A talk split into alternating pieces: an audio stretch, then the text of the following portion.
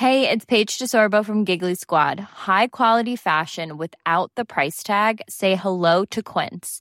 I'm snagging high-end essentials like cozy cashmere sweaters, sleek leather jackets, fine jewelry, and so much more. With Quince being 50 to 80% less than similar brands. And they partner with factories that prioritize safe, ethical, and responsible manufacturing. I love that. Luxury quality within reach. Go to quince.com slash style to get free shipping and 365 day returns on your next order. Quince.com slash style.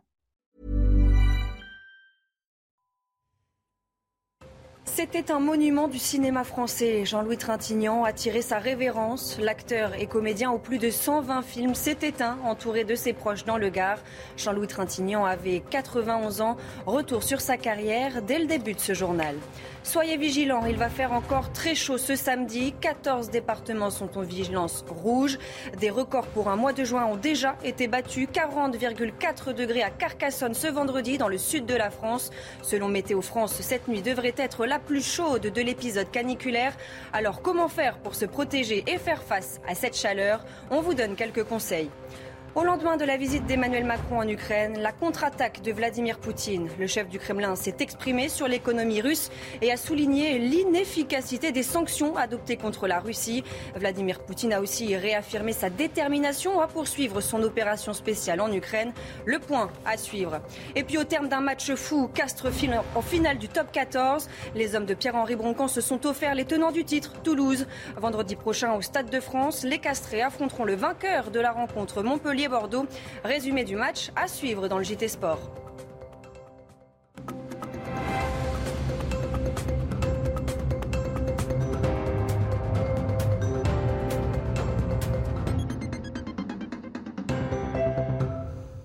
Bonsoir à tous, ravi de vous retrouver pour l'édition de la nuit. À la une, Jean-Louis Trintignant a tiré sa révérence, figure incontournable du cinéma et du théâtre français.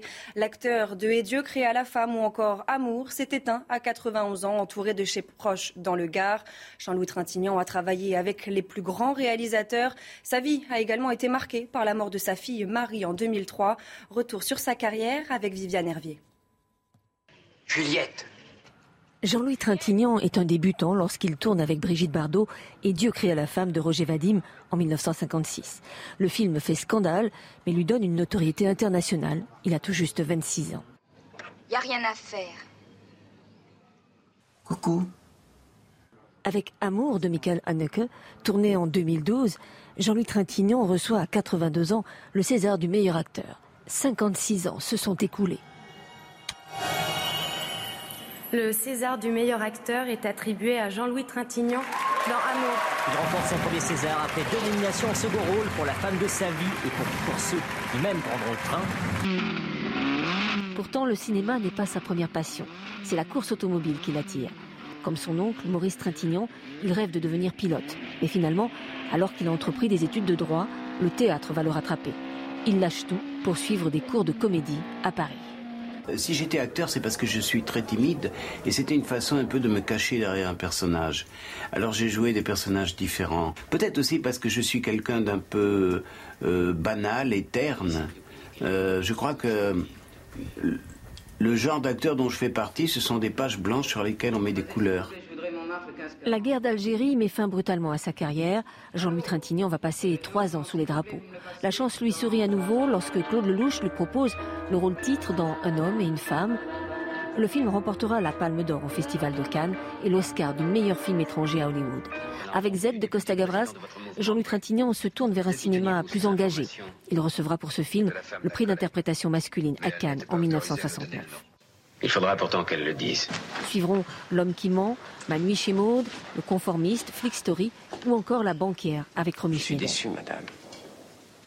Vous voyant venir à moi si vite, je m'étais pris à espérer que votre élan vous jetterait jusque dans mes bras. Jean-Louis Trintignant aura trois enfants avec sa femme Nadine, réalisatrice.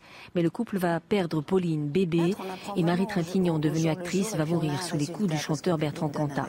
Un drame dont l'acteur ne se relèvera jamais. Avec plus de 130 films et une quarantaine de pièces de théâtre, Jean-Louis Trintignant s'est imposé comme l'un des plus grands acteurs de sa génération.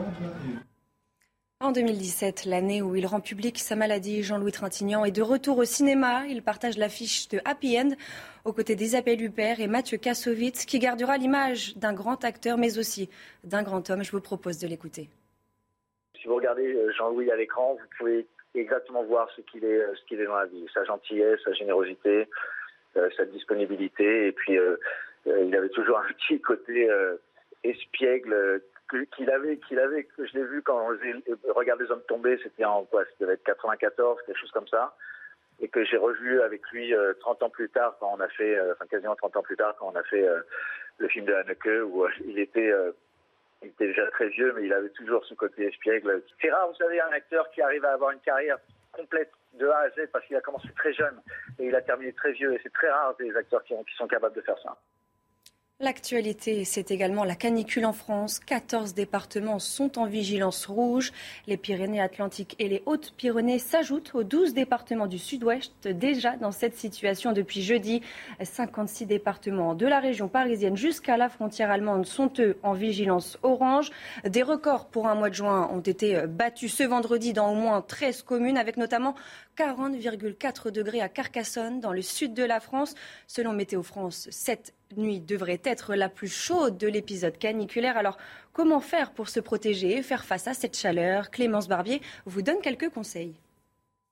Première recommandation en cas de forte chaleur, s'hydrater régulièrement sans attendre d'avoir soif. Un conseil qui s'applique notamment aux personnes les plus fragiles, comme les enfants ou les personnes âgées. L'autre astuce pour se rafraîchir, se mouiller le corps plusieurs fois par jour, se passer un linge humide sur le visage. Chez vous, fermez vos fenêtres et volez la journée et ouvrez-les le soir. Autre conseil à suivre, évitez de sortir aux heures les plus chaudes. Si vous n'avez pas le choix d'être dehors, appliquez régulièrement une crème solaire, portez des vêtements légers de couleur claire et un chapeau. La pratique du sport en cas de forte chaleur est déconseillée.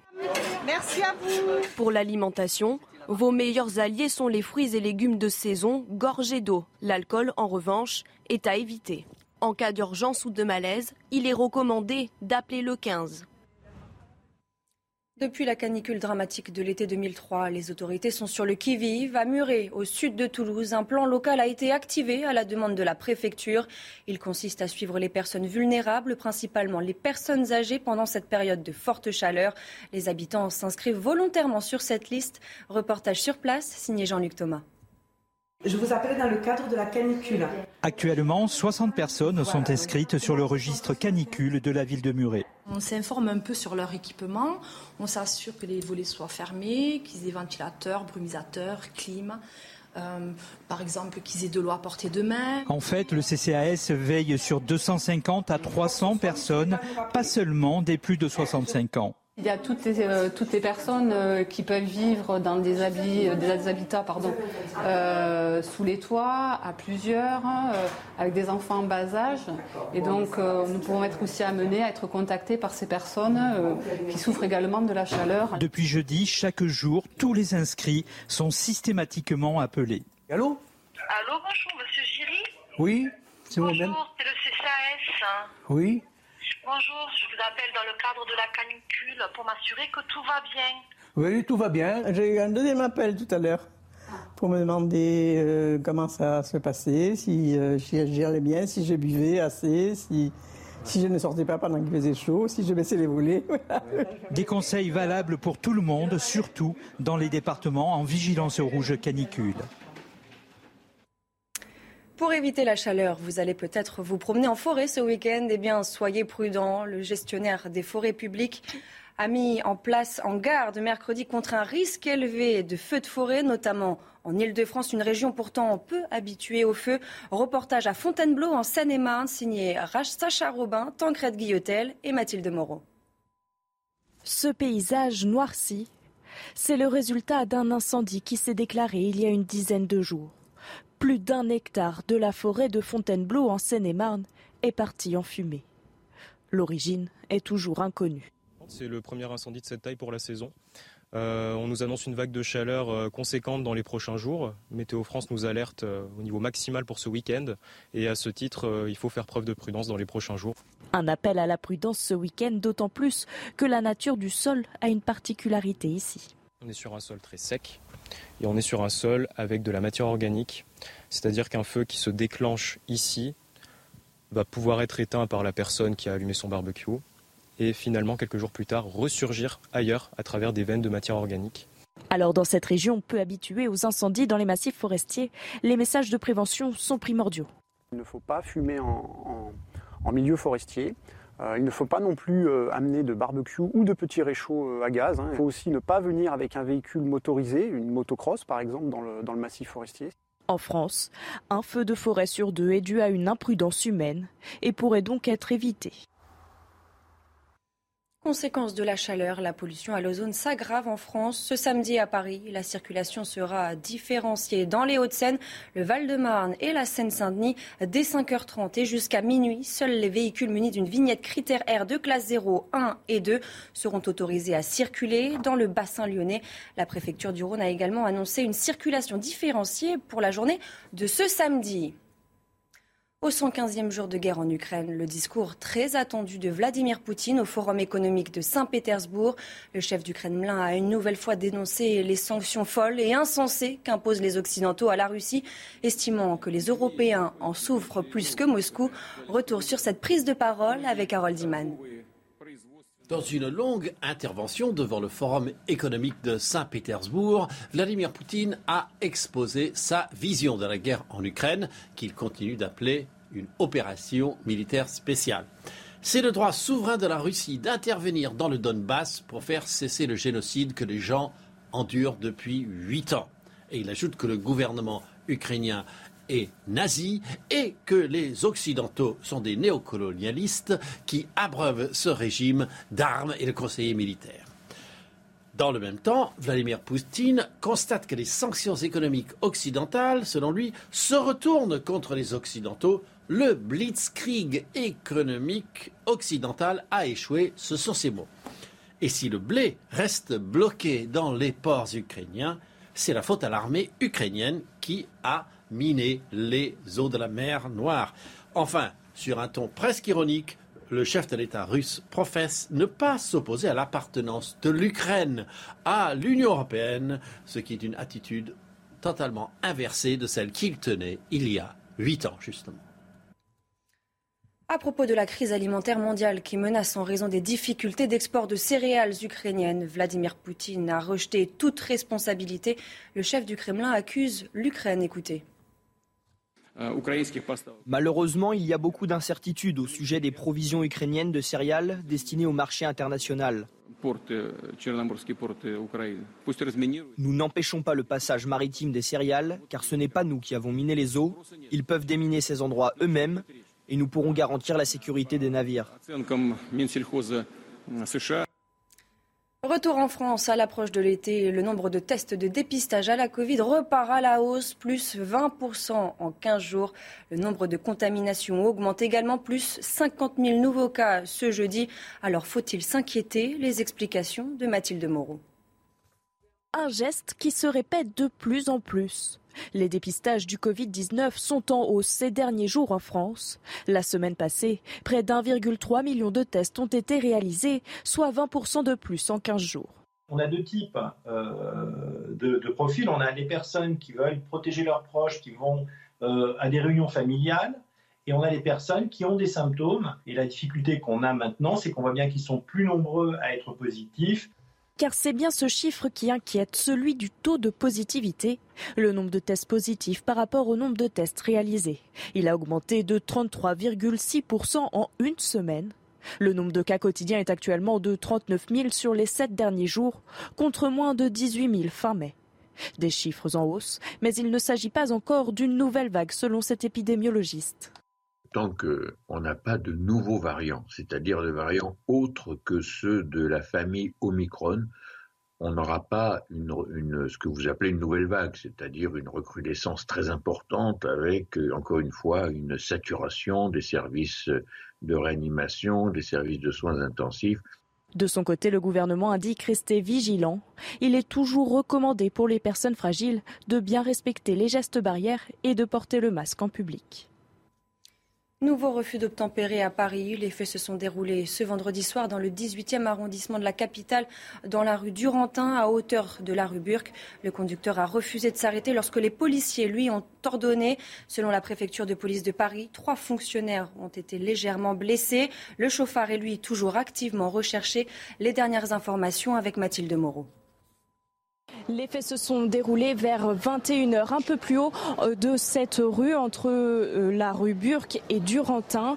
Euh, deux agents en civil auraient tenté de contrôler un véhicule, mais le conducteur à bord d'une Peugeot 508 a refusé et a démarré ce véhicule roulant sur le pied de l'un des policiers, puis en percutant deux autres policiers. Les trois agents sont légèrement blessés et le chauffard est toujours en fuite. Faut le rappeler, hein, en France, il y a en moyenne un refus d'obtempérer toutes les 15 à 20 minutes. Et puis au Salon Vivatech, porte de Versailles à Paris, la technologie du futur est au service de l'homme.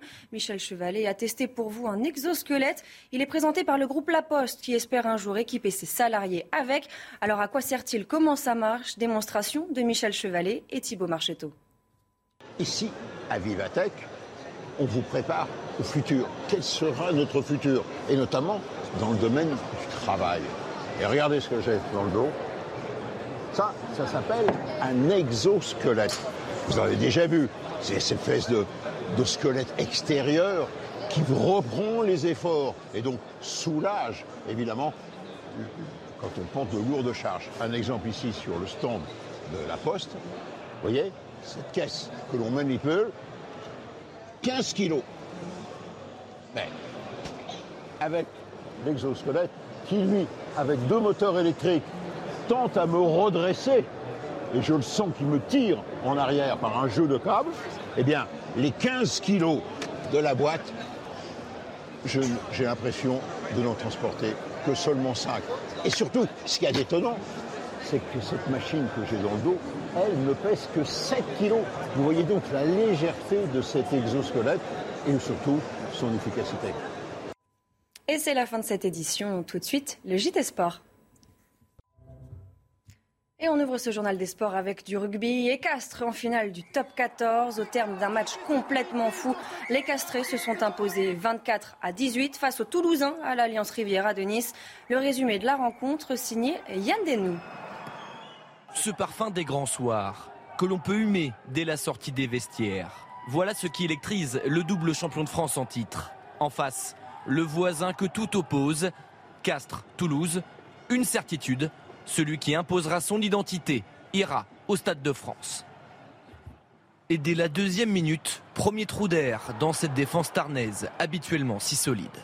Baptiste Lebel, c'est un début de match terminé avec Baptiste Lebel qui a trouvé la fin Oh Baptiste Lebel repris, cartonné Et c'est Et c'est du Stade Toulousain Castres est sonné et la pause fraîcheur est la bienvenue pour se remobiliser. Le CO retrouve alors ses vertus collectives et prend à son tour le contrôle du match jusqu'à inscrire, pense-t-on, un essai signé Palis, finalement refusé, 19 pour Toulouse à la pause. Le leader de la saison régulière qui passe cette fois-ci bien devant avec cette réalisation de Santiago Arata, piqué, l'armada toulousaine réagit, Romain Tamac s'échappe pour aplatir après une course de 40 mètres Place à la guerre des nerfs, Ramos redonne un court avantage au rouge et noir, mais Ourda Pilleta ne tremble pas.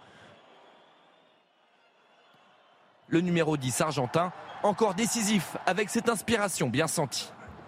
C'est poussé dans le dos, Ourda Pilleta, la chasse, il y a Costi, remise intérieure, et c'est le junior du moment Quatre ans après leur dernier titre, les voici à nouveau à un match de soulever le Brennus. Les Castrés qui affronteront vendredi prochain au Stade de France le vainqueur de la rencontre Montpellier-Bordeaux. Un match à suivre ce samedi à 21h sur Canal. En MotoGP, le pilote italien Francesco Bagagna a signé le meilleur temps lors des essais libres du Grand Prix d'Allemagne. Les Français Johan Zarco et Fabio Quartararo ont quant à eux terminé à la cinquième et septième position. On fait le point sur la course avec Antoine Arlot et Randy Depunet. Les deux premières séances d'essais libres du Grand Prix d'Allemagne ont eu lieu aujourd'hui sur ce circuit du Saxon Ring et Randy de Pugnet. Les Ducati ont frappé fort, très fort. Le record de la piste pour Pecco Bagnaia et 6 Ducati dans le top 10 à l'issue de la journée. Ah, ça un festival pour, euh, pour l'usine Ducati sur ce tracé, où normalement les machines ne sont pas très euh, à l'aise, puisque Kazastoner avait gagné ici en, 2008, mais il n'y avait jamais eu d'autres victoires. Et euh, là, on est, on est plutôt impressionné de voir leur, leur rapidité, leur rythme en cours sur cette première journée. Est-ce qu'on doit s'inquiéter pour les pilotes français? Johan Zarco, il est cinquième, il est pas mal, et septième euh, temps seulement pour Fabio Quartaro, qui est à 4 dixièmes du leader. Je dirais non, Johan Zarco, il, dispose euh, d'une Ducati, donc la moto, elle est performante. Et puis Fabio Quartaro, qui est, qui est dans le match, 4 dixièmes seulement de retard. On, a vu qu'il s'est un petit peu plein, peut-être de, soucis de grippe, mais il va, il va travailler. Il a, il a quand même bien démarré son week-end, beaucoup mieux qu'à Barcelone, donc euh, non, il n'y a pas de raison de s'inquiéter. Bon, rendez-vous demain, 9h45 pour la troisième séance d'essai libre, toujours sur Canal Plus décalé. Et puis les qualifications, le gros moment du samedi ce sera à partir de 14h. Et on termine avec du tennis. Raphaël Nadal va-t-il participer au tournoi de Wimbledon le 27 juillet prochain? Le vainqueur de Roland Garros l'espère. L'Espagnol a annoncé avoir l'intention de jouer un nouveau traitement à soulager ses douleurs au pied gauche. À Majorque, le tennisman a même effectué lundi ses premiers entraînements sur gazon. On l'écoute. Mi intención es intentar jugar Wimbledon, como, como dije eh, después de París, si es que había alguna posibilidad. Según parece, eh, esta semana que ha habido entreno aquí me dice que, puede haber posibilidades, con lo cual mi intención es viajar a Londres el, el lunes. Eh, y si viajo a Londres es porque tengo intención de, de jugar. Si después C'était un monument du cinéma français. Jean-Louis Trintignant a tiré sa révérence. L'acteur et comédien aux plus de 120 films s'est éteint, entouré de ses proches dans le Gard. Jean-Louis Trintignant avait 91 ans. Restez bien avec nous dans quelques instants. On revient sur sa carrière.